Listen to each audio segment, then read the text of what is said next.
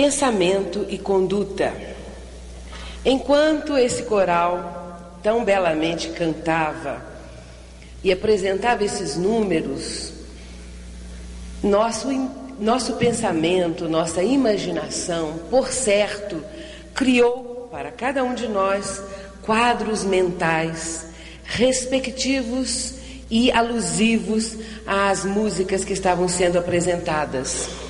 Se algum de nós teve a oportunidade de ver uma fotografia de Carlos Gomes, por certo, ao ser anunciado o seu nome, a sua imagem se desenhou na nossa tela mental. Se assistimos o filme cuja música foi é tão sublime o amor, certamente também nos recordamos de cenas deste belo filme e elas vieram à nossa mente e por alguns momentos, por alguns segundos, por certo, estiveram conosco como coisas vivas, atuantes, palpitantes. Nossos pensamentos são realmente forças e nós, com através deles, nós criamos quadros mentais. Nós criamos na nossa tela mental alguma coisa que por alguns momentos tem vida. Enquanto estivermos vitalizando, alimentando este pensamento, alimentando essas imagens que se formaram a partir desse pensamento, e impulsionando-as com as nossas emoções, com os nossos sentimentos, elas estarão conosco, estes quadros mentais estarão conosco. Mas nós conhecemos muito pouco a respeito do pensamento, pensamos muito pouco sobre esta força, pensamos pouco a respeito do pensamento. Quando nós começamos nas nossas tarefas na casa espírita, ou quando ali adentramos como convidados, como participantes pela primeira vez, quando começamos de alguma forma a tomar conhecimento com os princípios da doutrina espírita, nós sentimos de imediato que há alguma coisa diferente, que alguma coisa nos está sendo concitada dentro da casa espírita na área do pensamento. De imediato, nós vamos ser convidados a orar. De imediato, nós vamos ser convidados a unir os nossos pensamentos, a vibrar, a irradiar, a de alguma forma emitir nossas energias mentais em direção de alguém que esteja enfermo, em direção de algum hospital, alguma coisa, enfim, que esteja sendo enfocada naquele instante. Se nós estivermos participando mais tarde de uma reunião mediúnica, ali também seremos convidados a direcionar o nosso pensamento, a discipliná-lo, a compreender o que seja a concentração, a trabalhar no processo de sintonia para a comunicação de entidades, no caso de mediunidade, enfim, estaremos sendo a todo instante convidados a trabalhar, a administrar uma força que nós conhecemos muito pouco. Há necessidade realmente de que nós nos aprofundemos nesta questão do pensamento. Aqui estamos numa assembleia. Muitas pessoas se reúnem com o mesmo propósito, com o mesmo objetivo. Estão, estamos sintonizados praticamente na mesma faixa. Estamos todos nós pensando a respeito do pensamento. E as entidades espirituais têm nos dito que quando um grupo de pessoas se reúne, um centro, um reservatório fluídico se forma a partir da união desses pensamentos. Uma pessoa pensando sozinha, no seu lar, na sua casa, no seu trabalho, onde quer que ela esteja, está irradiando. Porém, se algumas pessoas se unirem, isso se transforma numa força maior maior. Uma assembleia, logicamente, terá uma força ainda muito mais profunda, muito mais ampla, muito mais dilatada e extensa. No caso de uma assembleia, quando ela se reúne, quando as pessoas estão unidas no mesmo propósito, quando nós estamos sintonizados na mesma faixa, forma-se um grande reservatório fluídico. E ali, nesse instante, através das vibrações que estamos emitindo, através das nossas irradiações mentais, impulsionadas pelo nosso sentimento, a espiritualidade maior vai se utilizar de todo este plasma, de todo esse reservatório para beneficiar aqueles que necessitam, se esta Assembleia estiver reunida com propósitos edificantes. Se esta Assembleia estiver voltada para princípios construtivos. Bem, nós estamos começando pelo fim. Nós já estamos adiantando um pouco em relação ao que a doutrina espírita nos ensina, nos mostra, nos orienta em relação ao pensamento. Nós já temos algum conhecimento através de tudo isso que vamos assimilando e que a doutrina dos espíritos nos transmite. Porém, nós sabemos que esta questão do pensamento, para a imensa maioria das criaturas, ainda é bastante desconhecida. As pessoas não têm uma noção precisa do que seja o ato de pensar. Não têm uma noção de que pensar é criar alguma coisa. Que a, o pensamento é uma força que pode ser direcionada, uma força que tem um alto poder construtivo ou destrutivo, dependendo das intenções daquele que está emitindo o pensamento. Atualmente, pesquisadores, cientistas estão muito voltados para o entendimento do que seja o pensamento. Nós sabemos, através de informações em livros, revistas, jornais, através de notícias na televisão, de programas que são realizados, que estes cientistas, esses pesquisadores, estão realmente interessados em conhecer e se aprofundar neste campo, nesta área, acerca do pensamento. Recentemente, ainda este ano, algumas revistas trouxeram reportagens, trouxeram artigos citando as últimas descobertas neste campo. E uma dessas revistas, a revista Criativa, traz uma reportagem muito interessante. Ela começa dizendo: cuidado com os seus desejos, eles podem se tornar realidade. E esta frase, segundo a revista, expressa uma verdade que poucos conhecem: a de que, mais cedo ou mais tarde, nós nos transformamos naquilo que pensamos. Já estamos vendo aí que estas pesquisas estão atingindo realmente aquilo que nós conhecemos dentro da doutrina espírita, que os pensamentos são forças vivas, atuantes, que os pensamentos têm alto poder criativo e destrutivo, e isto a revista já está dizendo.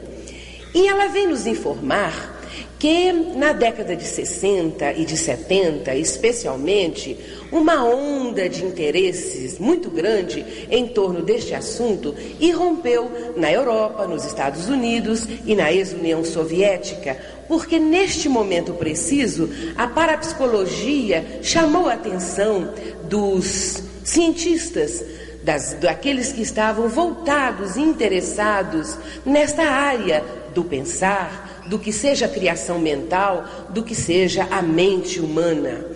E a parapsicologia veio exatamente chamar a atenção para este ponto. E muitas pessoas com capacidade mental altamente desenvolvida foram estuda estudadas, foram pesquisadas por cientistas com condições de laboratório, condições que no passado eram difíceis de serem alcançadas com a precisão que nós sabemos existir atualmente. Nós encontramos um caso muito interessante, acontecido na Califórnia, de uma pesquisa que foi feita voltada para a fotografia do pensamento.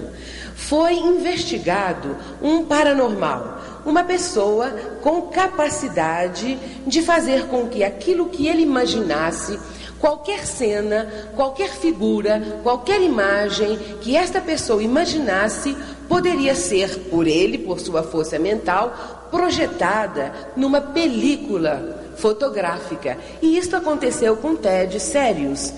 Este homem tinha a capacidade de segurando uma câmara fotográfica diante dos seus olhos e concentrando-se por alguns segundos, imaginando, por exemplo, a Casa Branca, o Pentágono, a Rainha Elizabeth, como ele fez muitas vezes, ou outra figura, ou outra construção, ou outra imagem qualquer, e segurando esta câmara fotográfica diante dos seus olhos, depois de alguns segundos, quando a imagem estivesse bem nítida, bem firme, bem clara, procurando então projetá-la para dentro da câmara e ao mesmo tempo disparando a câmara, a fim de que então aquela imagem fosse fotografada. Revelado o filme, ali estava exatamente aquela imagem que ele criara.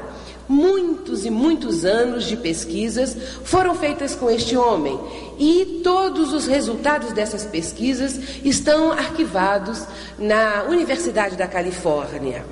E realmente ele conseguiu esta condição, esta força mental de imprimir ou de impressionar, de colocar numa película fotográfica aquilo que a sua mente criara. Nós podemos desde já imaginar que cada um de nós pode chegar a alcançar isto, desde que comecemos a treinar o nosso pensamento, a nossa força mental. Talvez Ted Sérios já traga um é, desenvolvimento, digamos assim, nesta área, porque com muita facilidade ele realiza este feito.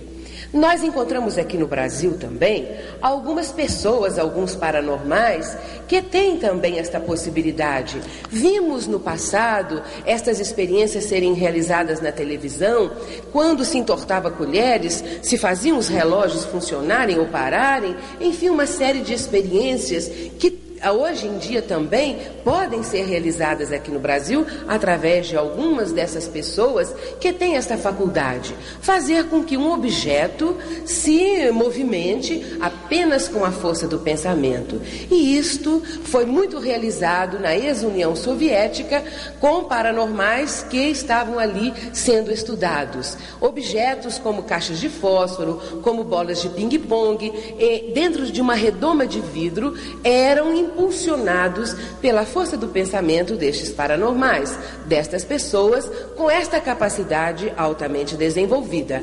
E os cientistas chegaram a uma conclusão que a mente humana é capaz de emitir uma força de tal ordem que possa movimentar objetos, como pode também mandar emitir telepaticamente ideias, ordens, pensamentos que sejam captadas por outra, captados por outra mente com igual capacidade a emissão de pensamentos e a recepção ou a captação de pensamentos, de ideias, isto está sendo altamente desenvolvido na atualidade.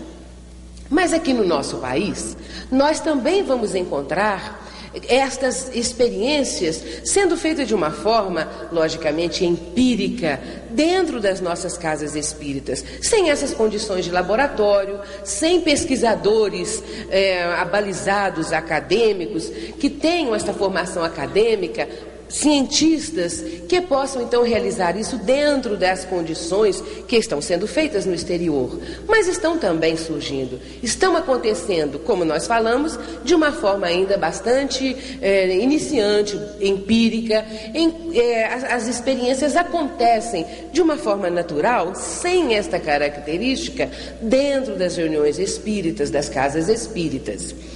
Bem, mas os cientistas da física atômica também fizeram experiências. Eles observaram que é, determinadas partículas subatômicas se movimentavam de uma certa forma quando havia alguém observando-as, e de uma forma diferente quando não havia ninguém. Estes cientistas então concluíram que a força mental é capaz de modificar, alterar a estrutura subatômica da matéria. Isto nós já sabemos.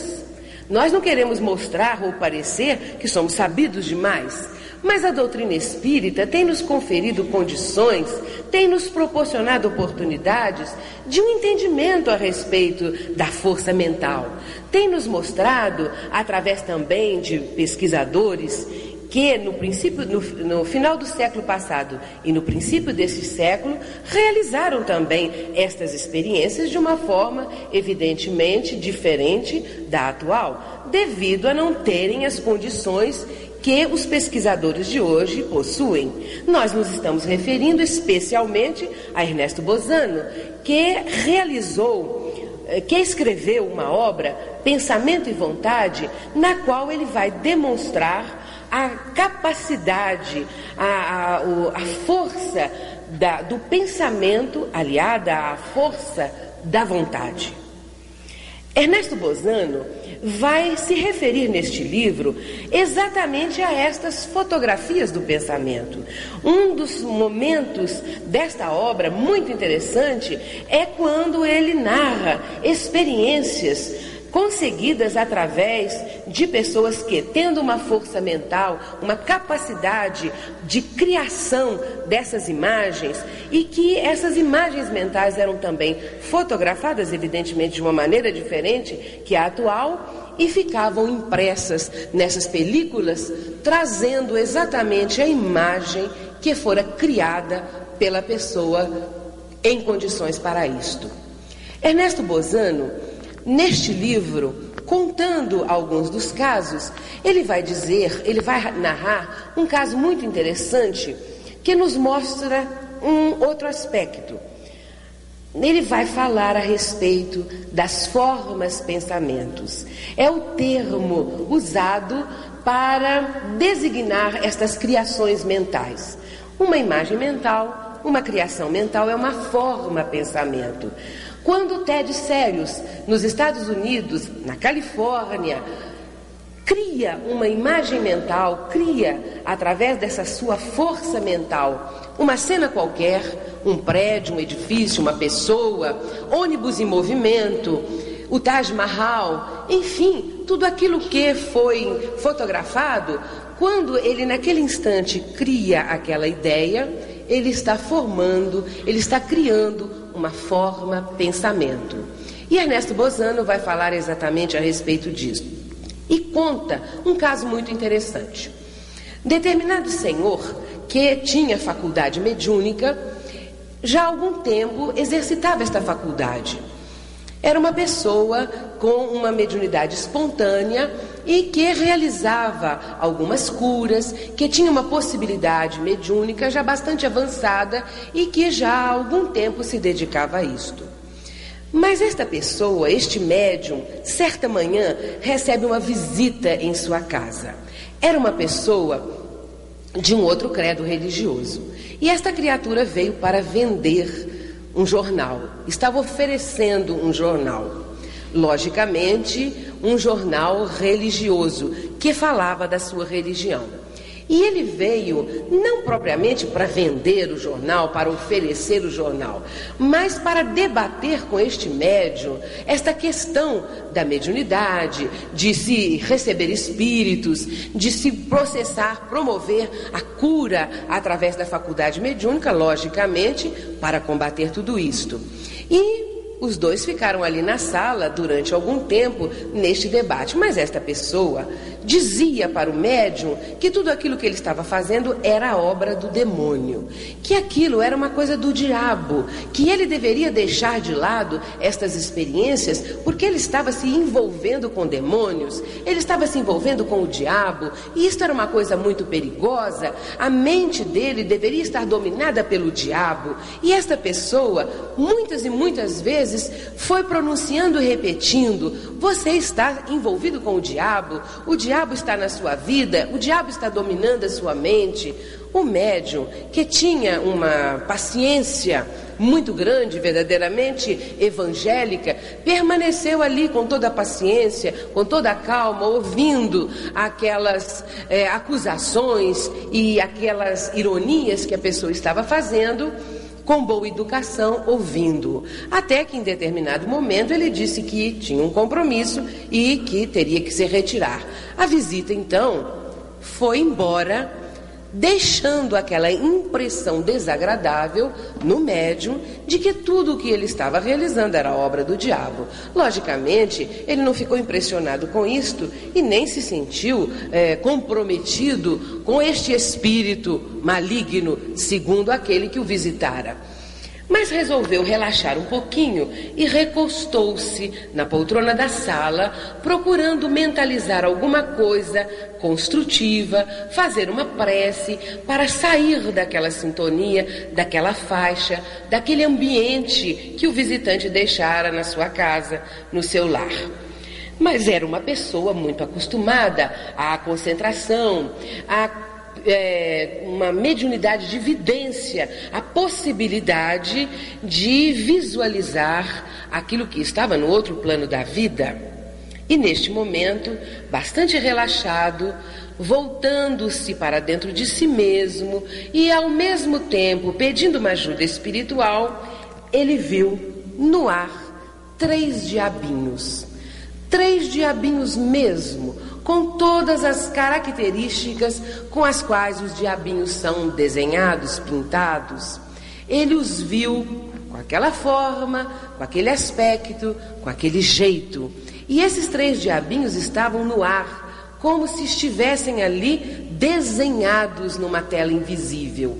E ele achou aquilo muito interessante e ficou observando se seriam espíritos que tivessem tomado esta forma mas observando melhor, ele constatou que eram formas, pensamentos, porque com a sua força mental, com o seu pensamento direcionado para algo mais construtivo e mais elevado, ele conseguiu que essas formas, pensamentos se diluíssem no ar, desaparecessem e ele pôde então constatar que eram realmente formas, pensamentos que foram criadas pelo visitante que ali estivera.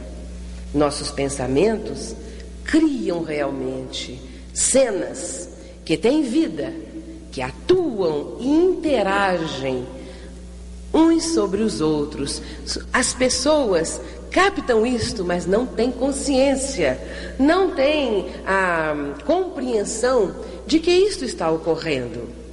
E Ernesto Bozano, no final do livro, vai dizer que aquelas pesquisas todas, que tudo aquilo que ele coloca no livro, é, consegue chegar a um resultado que ele considera da mais alta relevância, e é realmente a comprovação da imortalidade da alma, a comprovação de que o pensamento é uma força atuante e de que a vontade tem poder de impulsionar esta força do pensamento.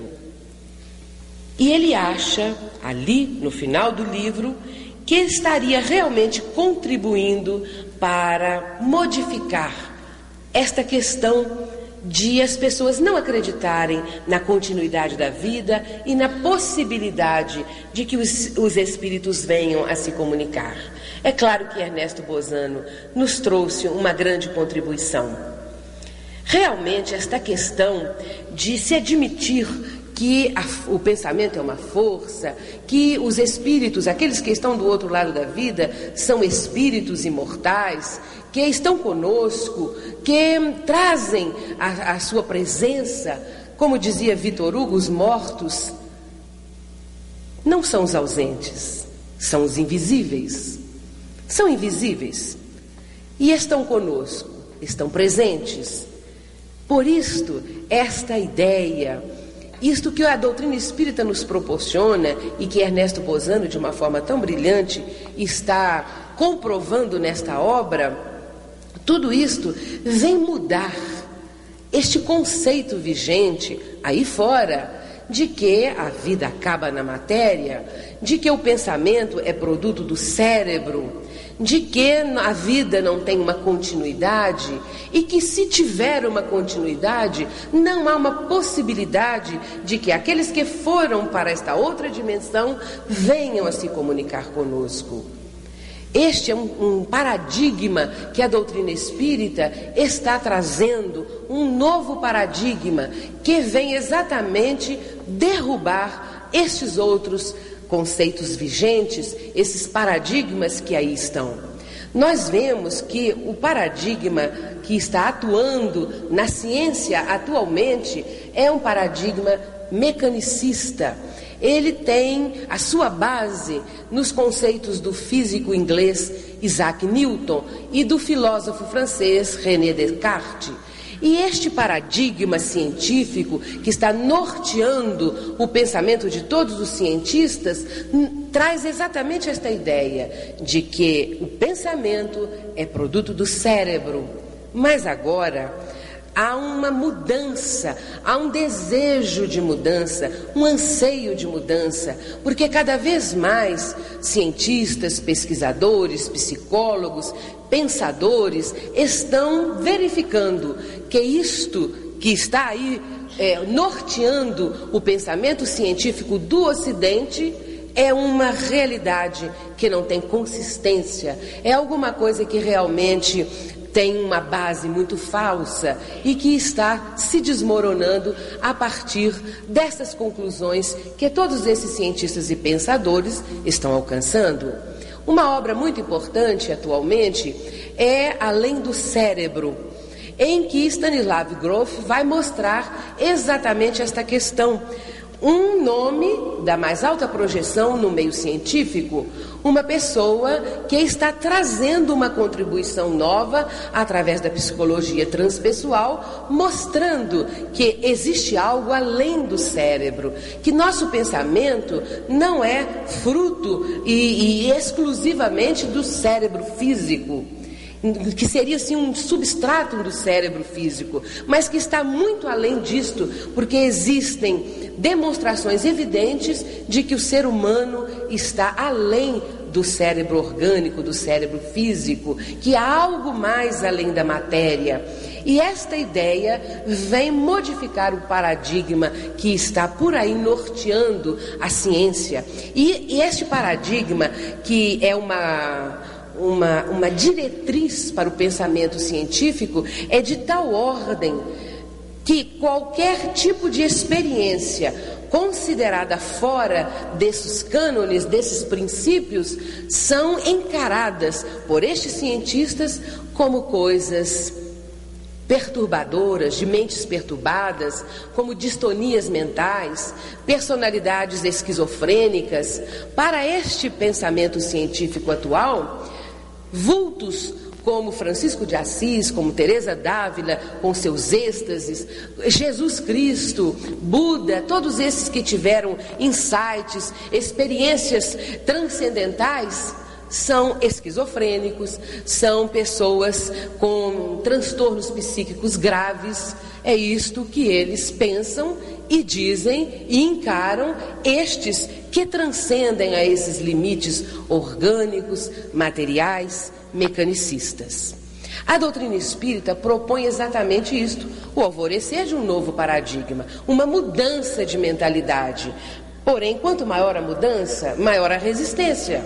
Mostrar que o pensamento é uma força capaz de criar alguma coisa e de, se, de ser impulsionado através da força da nossa vontade em direção a alguém, e se ele for construtivo, beneficiar esta pessoa, ou se ele for destrutivo, molestá-la, prejudicá-la, é algo difícil ainda para esses cientistas, dentro deste paradigma vigente. E é algo também que vai mexer com toda essa estrutura.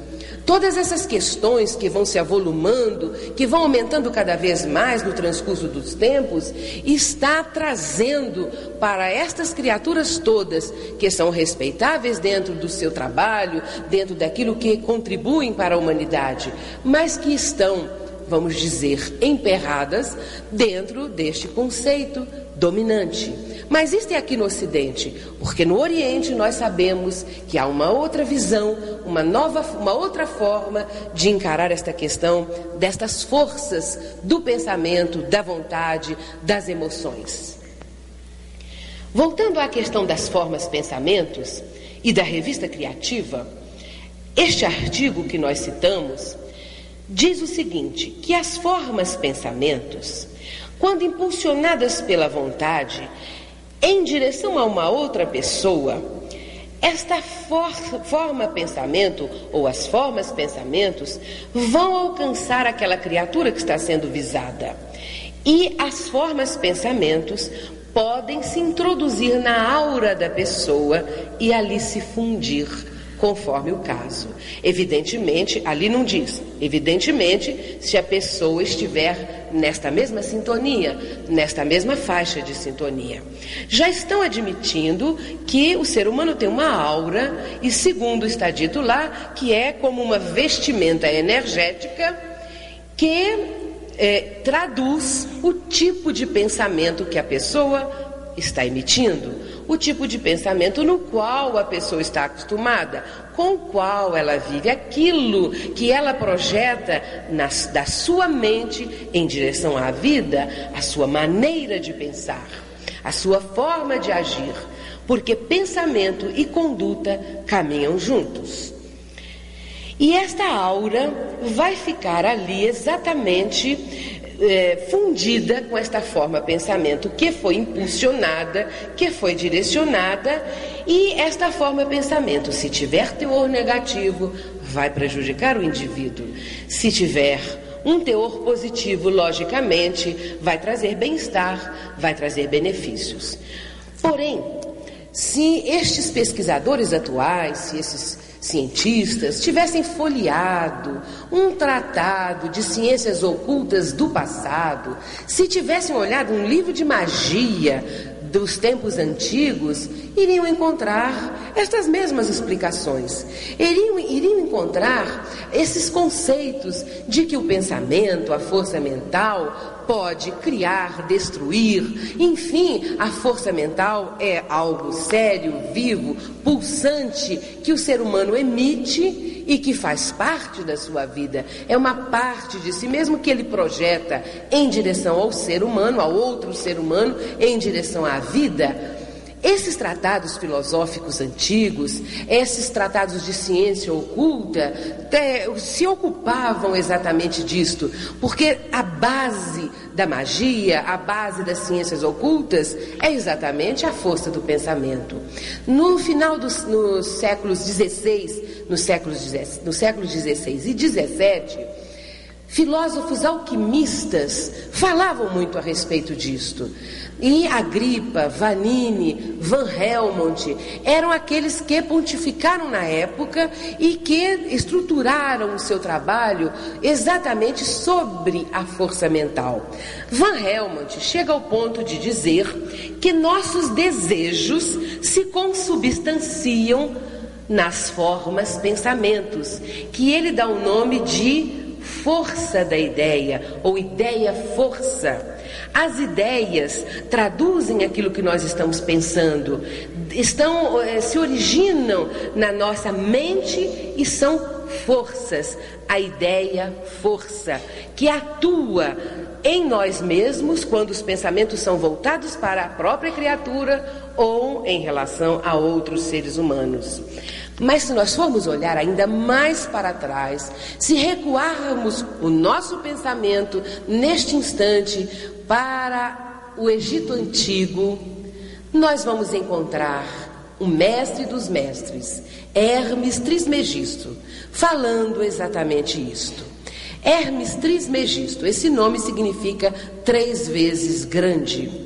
Era considerado a figura mais importante, é considerado a figura mais importante do Egito de todos os tempos. E os egípcios o deificaram na figura do deus Tot. Hermes Trismegisto, o pai das ciências ocultas, o fundador da astrologia, o descobridor da alquimia, vai relacionar os seus sete princípios herméticos, sendo o primeiro deles exatamente o princípio do mentalismo. E isto aconteceu três mil anos ou quatro mil anos antes de Cristo. Hermes Trimegisto ali está falando exatamente a respeito da força da mente, falando que, que nós estamos mergulhados na mente divina e que a mente do ser humano é uma força incomum, rara que ele não tem ainda a menor noção do que seja. Esses princípios herméticos, se nós os analisarmos, os sete princípios que Hermes deixou para a humanidade, nós vamos encontrá-los em todas as religiões, traços desses princípios herméticos, em todas as religiões, em todos os países, nós vamos encontrá-los na doutrina espírita. E é muito interessante verificarmos que, através dos tempos, esses vultos marcantes estão trazendo para a humanidade estas noções todas.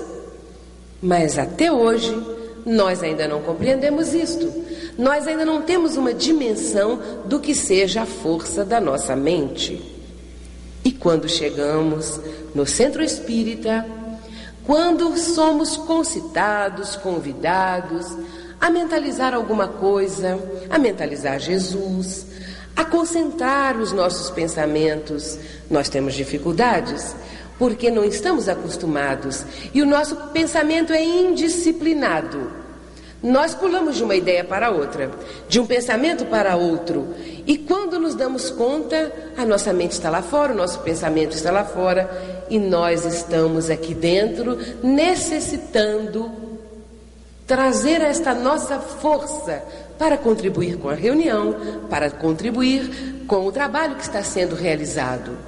O nosso pensamento divaga, o nosso pensamento não tem controle algum.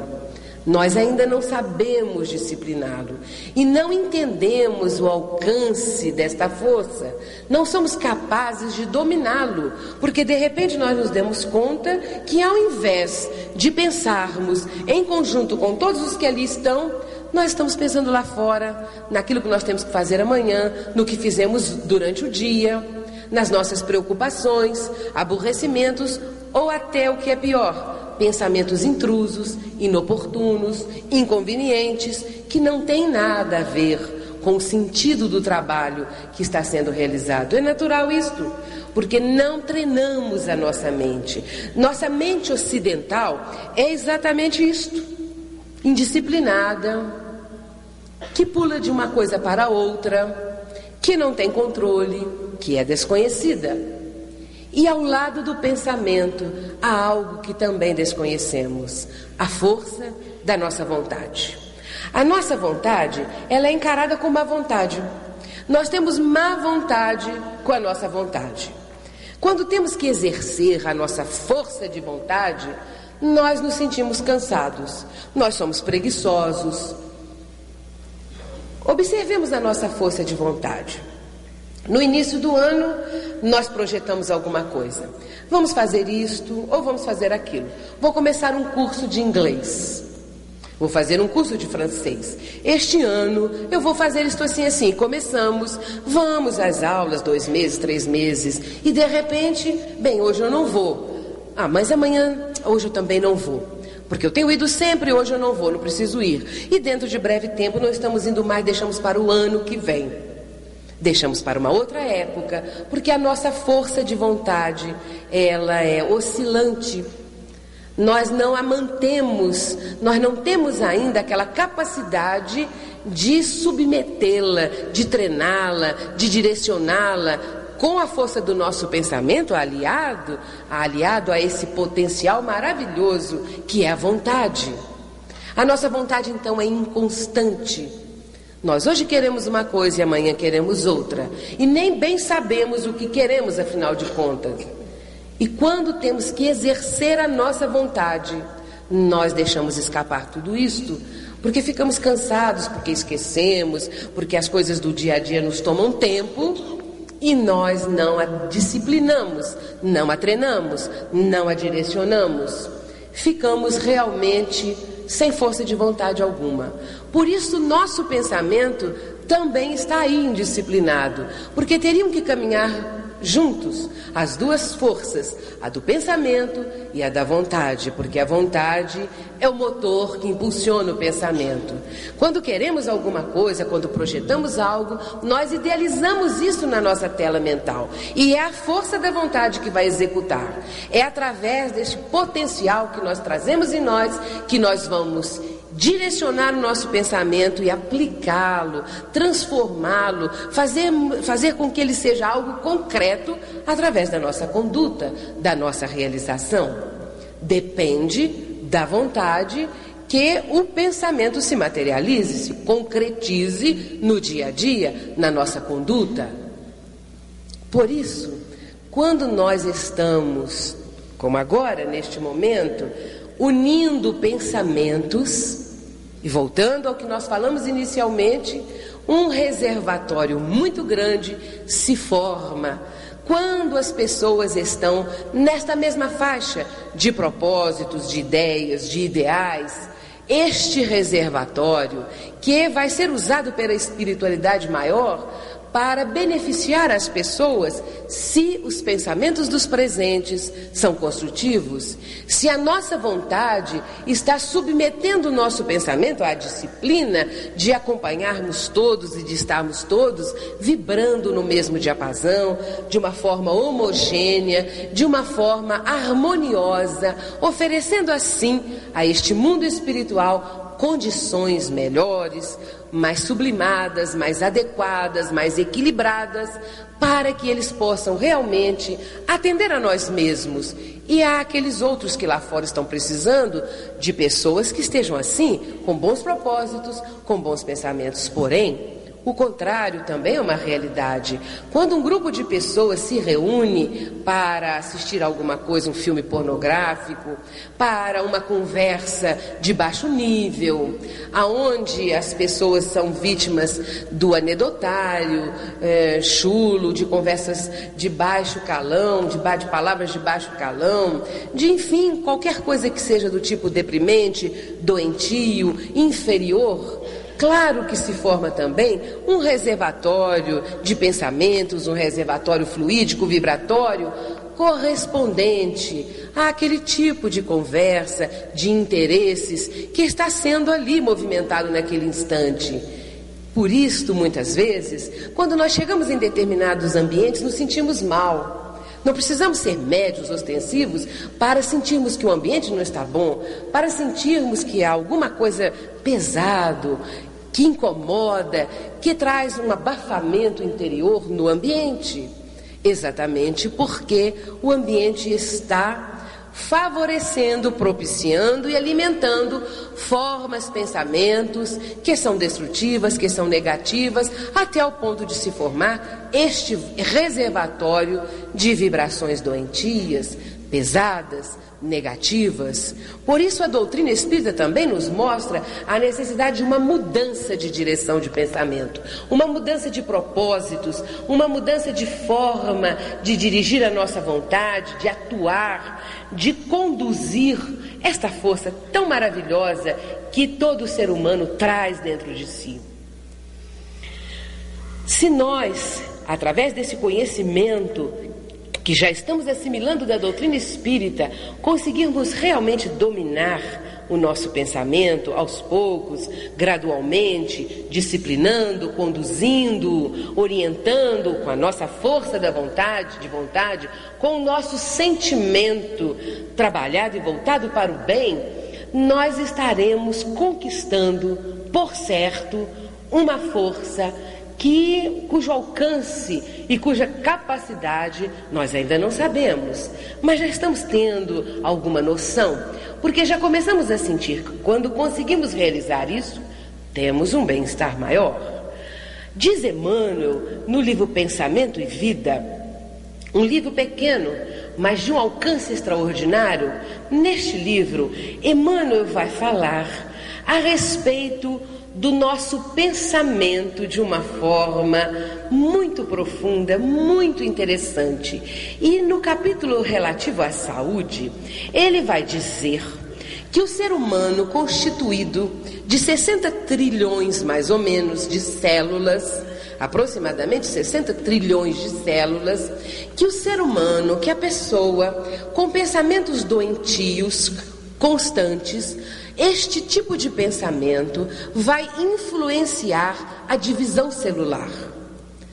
O momento da mitose, uma das fases da divisão celular.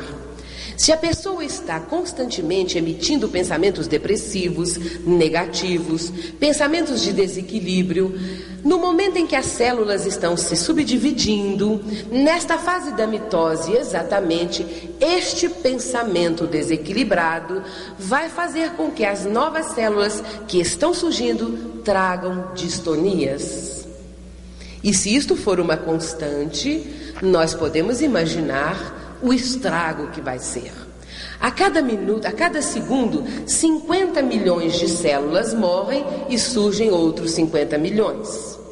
Se estamos só lamentando, se estamos voltados só para nós mesmos, se estamos com pensamentos de desequilíbrio, de depressão, de tristeza constante ou de irritabilidade, um desses estados negativos que nós tão bem conhecemos, nós estaremos emitindo para estas células que estão surgindo estas vibrações, esta força de uma maneira negativa, prejudicial.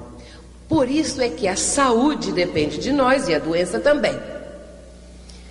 Há um outro aspecto que nós devemos considerar e que é um outro espírito, um outro benfeitor espiritual que vai nos dizer.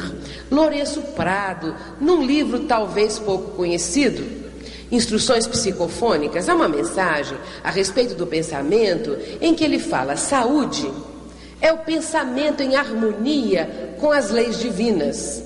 Doença é o processo de retificá-lo. Saúde é o pensamento em harmonia com as leis divinas. Doença o processo de retificá-lo.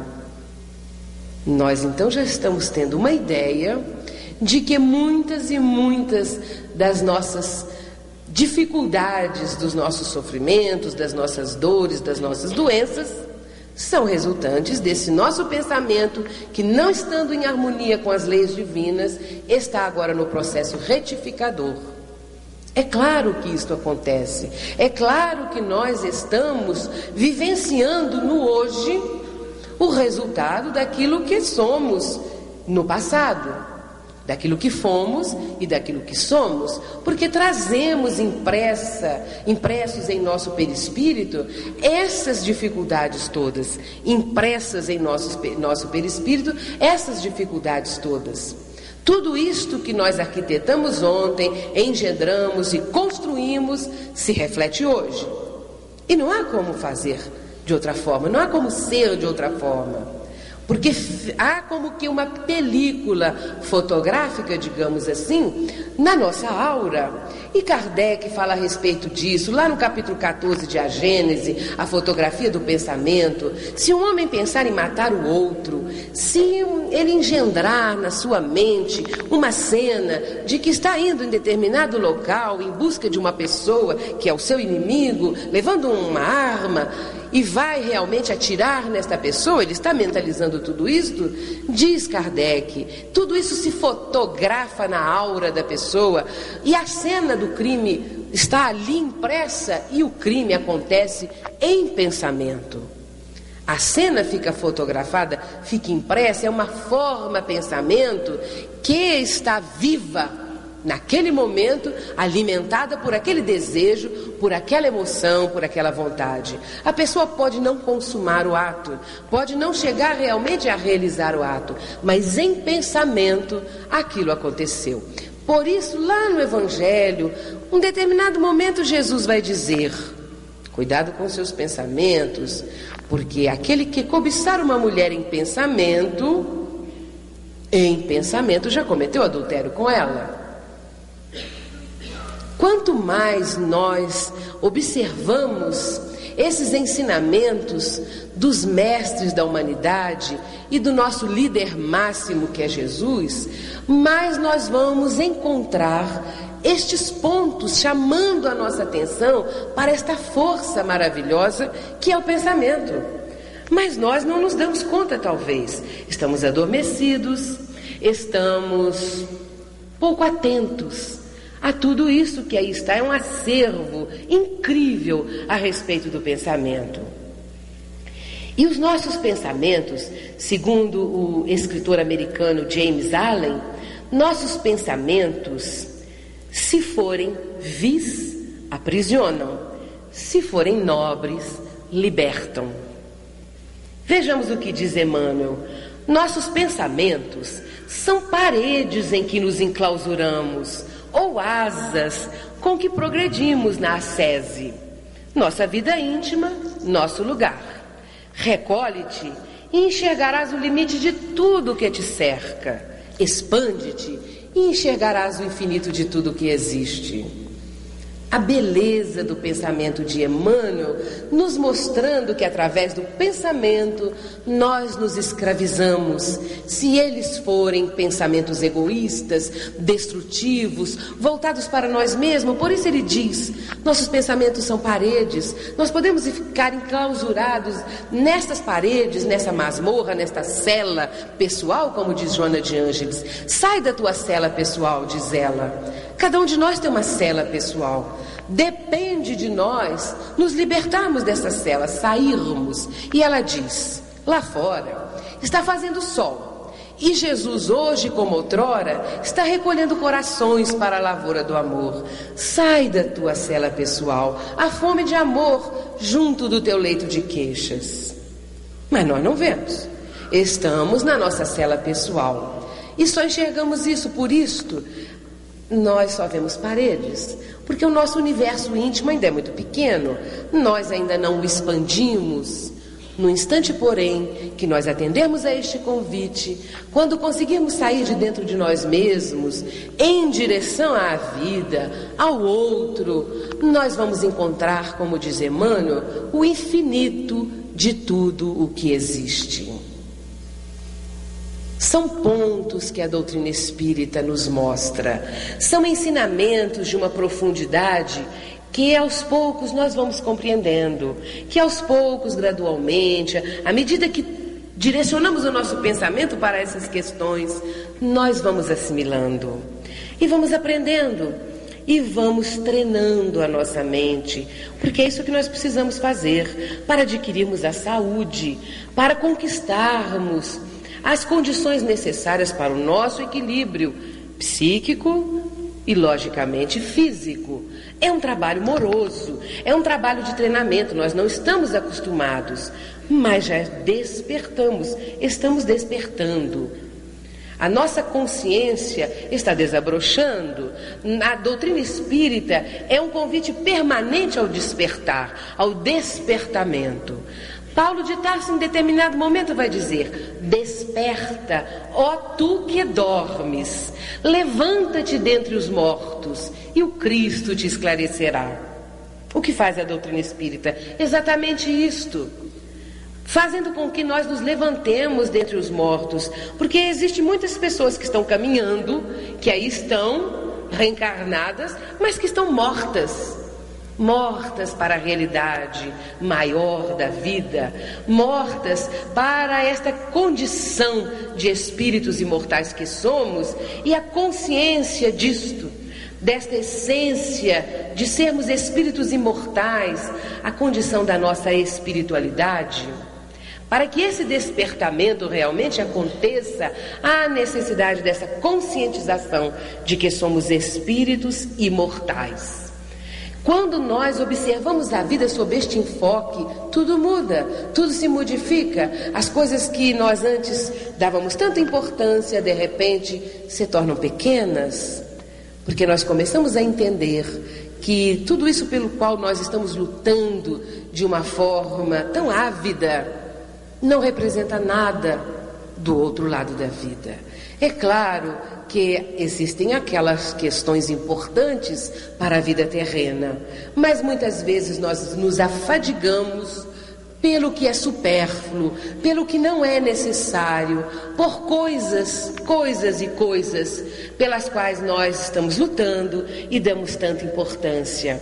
Por isso nós precisamos despertar. Desperta, ó tu que dormes. Diz Paulo de Tarso, e a sua voz está ressoando nos nossos ouvidos. Desperta, ó tu que dormes, levanta-te dentre os mortos, e o Cristo te esclarecerá. Jesus nos está convidando para este esclarecimento máximo, para este conhecimento maior. Certa vez ele disse: Ouviste o que foi dito aos antigos: Não matarás. Não matarás o teu próximo. Mas em verdade eu vos digo algo muito mais adiantado, muito, muito adiante disto. Aquele que diz do seu irmão raca será réu de juízo. Jesus está mostrando alguma coisa além. Não matar, sim, não matar, mas também não caluniar o próximo, não matar a vida interior do outro com as nossas atitudes negativas, com o nosso pensamento destrutivo, com as nossas atitudes inconsequentes.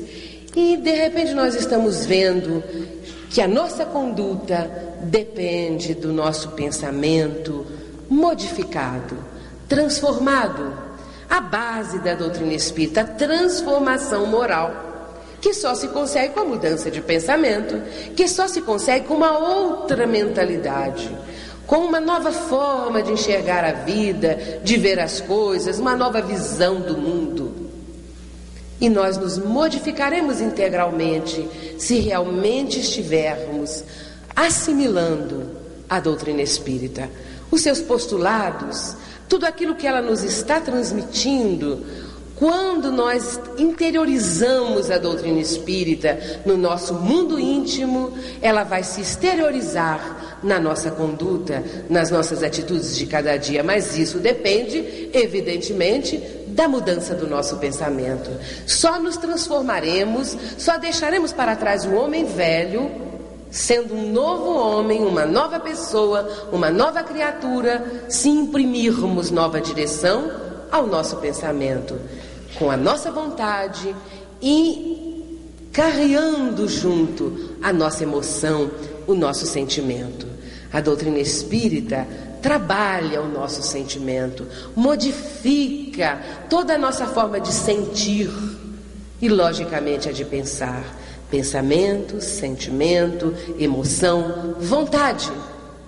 Quantas forças existem dentro de nis? Depende de nós acioná-las, esse potencial fantástico que cada um de nós carrega, e às vezes nós achamos que quem que só tem potencial, um Chico Xavier, Divaldo Franco, Madre Teresa de Calcutá, sim, claro que eles desenvolveram mais, claro que eles estão adiante e estão exemplificando para nós, mas a sua vivência, o exemplo de cada um deles é um convite permanente um convite à nossa mudança, à nossa transformação, para alcançarmos também, através dos caminhos que escolhermos, o que eles já alcançaram, o que eles conseguiram. Por isso também está lá no Evangelho. Vós sois o sal da terra, vós sois a luz do mundo, vós sois deuses. Só seremos deuses, só seremos o sal ou a luz, só seremos alguma coisa de útil, benéfico, de bom, se nós realmente nos conscientizarmos dessa necessidade de mudança, desta questão máxima do nosso despertar para a transformação espiritual. A transformação moral reconhece-se o verdadeiro espírita pelo esforço que faz em domar as suas más inclinações. É claro que esta frase nos está expressando algo grandioso.